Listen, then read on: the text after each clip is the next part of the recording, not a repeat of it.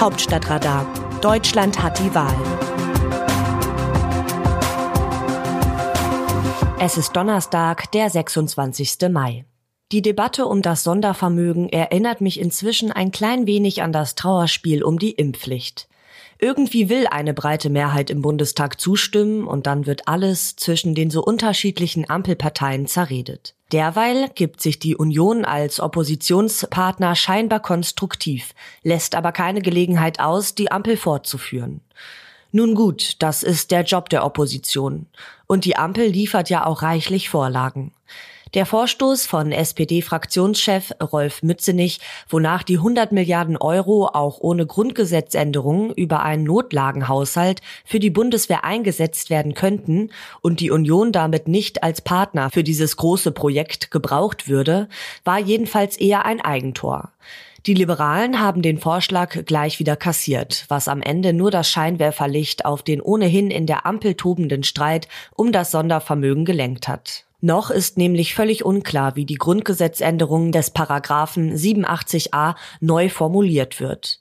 Die Frage ist, ob in der Verfassung festgelegt werden soll, dass das Sondervermögen für die Streitkräfte eingesetzt wird oder ob es eine offene Formulierung gibt, die allgemeiner gehalten ist und auch Bündnisverpflichtungen sowie Cybersicherheit mit einbezieht. Letzteres wollen die Grünen durchsetzen und hatten es maßgeblich in die Kabinettsvorlage fürs Sondervermögen hineinverhandelt. Es sieht auch so aus, als bekämen sie Ärger mit ihrer Basis, wenn es ihnen nicht gelingt, diesen breiteren Ansatz zu verankern. Die Union hingegen will ihre Zustimmung zur Grundgesetzänderung nur geben, wenn die Formulierung mit den Streitkräften enthalten ist. In diese Richtung war eigentlich auch der Vorschlag des Kanzlers in seiner Zeitenwenderede im Bundestag zu verstehen. Die Liberalen könnten damit auch gut leben. Bei den Sozialdemokraten gibt es hingegen auch Sympathien für die Variante der Grünen. Das wiederum erklärt den Vorstoß von Mützenich, wie man auch ohne die Hilfe der oppositionellen Union vorgehen könnte. Nun gibt es einen entscheidenden Unterschied zur Impfdebatte, die ja bekanntlich in einer großen Blamage für Regierung und Parlament endete. Beim Thema Sondervermögen hat sich Kanzler Olaf Scholz an die Spitze der Bewegung gesetzt. Er wird die Sache zur Chefsache machen müssen, um den Streit in der Ampel aufzulösen und den Kompromiss mit der Union schmieden zu können. In den vergangenen zwei Wochen habe ich niemanden im Regierungsviertel getroffen, der seine Hand dafür ins Feuer legen wollte, dass ein Kompromiss noch vor der Sommerpause gelingen wird. Scholz sitzt bei der Kompromissfindung in der Zwickmühle. Wenn er den Grünen abbringt, dass das Wort Streitkräfte ins Grundgesetz geschrieben wird, könnten bei der Abstimmung über die Grundgesetzänderung Stimmen aus dem Ampellager fehlen, übrigens auch aus der SPD. Unionsfraktionschef Friedrich Merz wiederum hatte mehrfach betont, dass seine Union der Ampel nur so viele Stimmen für die Grundgesetzänderung gibt, wie SPD, Grüne und Liberalen zur verfassungsändernden Zweidrittelmehrheit fehlen. Diese Haltung ist allerdings fragwürdig und lässt sich nur taktisch erklären. Ob Taktik in einer für die Nation so weitreichenden Entscheidung die richtige Linie ist, würde die Union auf jeden Fall anders beantworten, säße sie in der Regierung. Nachvollziehbar wäre die streng abgezählte Zustimmung jedenfalls nicht. Zahlreiche Abgeordnete der Unionsfraktion hatten dem Kanzler stehend applaudiert, als er das Sondervermögen im Bundestag ankündigte. In den Reihen von SPD und Grünen herrschte hingegen Überraschung und teils ungläubiges Kopfschütteln. Geklatscht wurde eher verhalten. Bittere Wahrheit.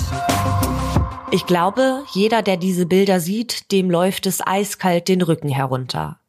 Annalena Baerbock, Außenministerin.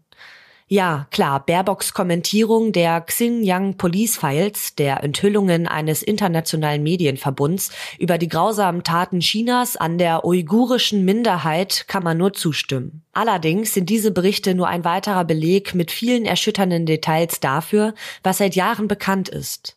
Es gab immer wieder Zeugen, die dem chinesischen Regime entronnen sind und eben über solche schwersten Menschenrechtsverletzungen berichteten. Die Bundesregierung hat auch in früheren Jahren dies gegenüber China immer wieder verbal deutlich gemacht.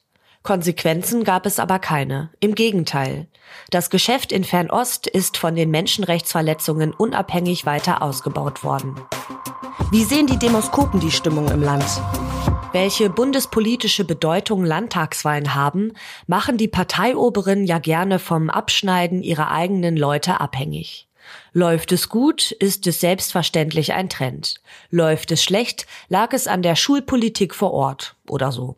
Aktuell kann man aber nicht darüber hinwegsehen, dass die siegreichen Parteien der Landtagswahlen und deren Spitzenpersonal stark im Aufwand ist. Die beliebtesten Politiker und Politikerinnen in Deutschland sind nach der aktuellen Forsa-Umfrage in dieser Reihenfolge. Der bisherige und künftige Ministerpräsident von Schleswig-Holstein, Daniel Günther, der Vizekanzler der Grünen, Robert Habeck, die Außenministerin der Grünen, Annalena Baerbock, sowie der bisherige und künftige Ministerpräsident von Nordrhein-Westfalen, Hendrik Wüst. Erst nach dieser schwarz-grünen Bastion folgt Bundeskanzler Olaf Scholz im Ranking. Der erste Liberale liegt mit Christian Lindner auf Platz 10. Auch der Blick auf die Sonntagsfrage zeigt, dass SPD und Liberale aktuell hinter Schwarz-Grün verblassen. Das Autorenteam dieses Newsletters meldet sich am Samstag wieder. Dann berichtet meine Kollegin Christina Dunz. Text Eva Quadbeck, am Mikrofon Ali Smecke.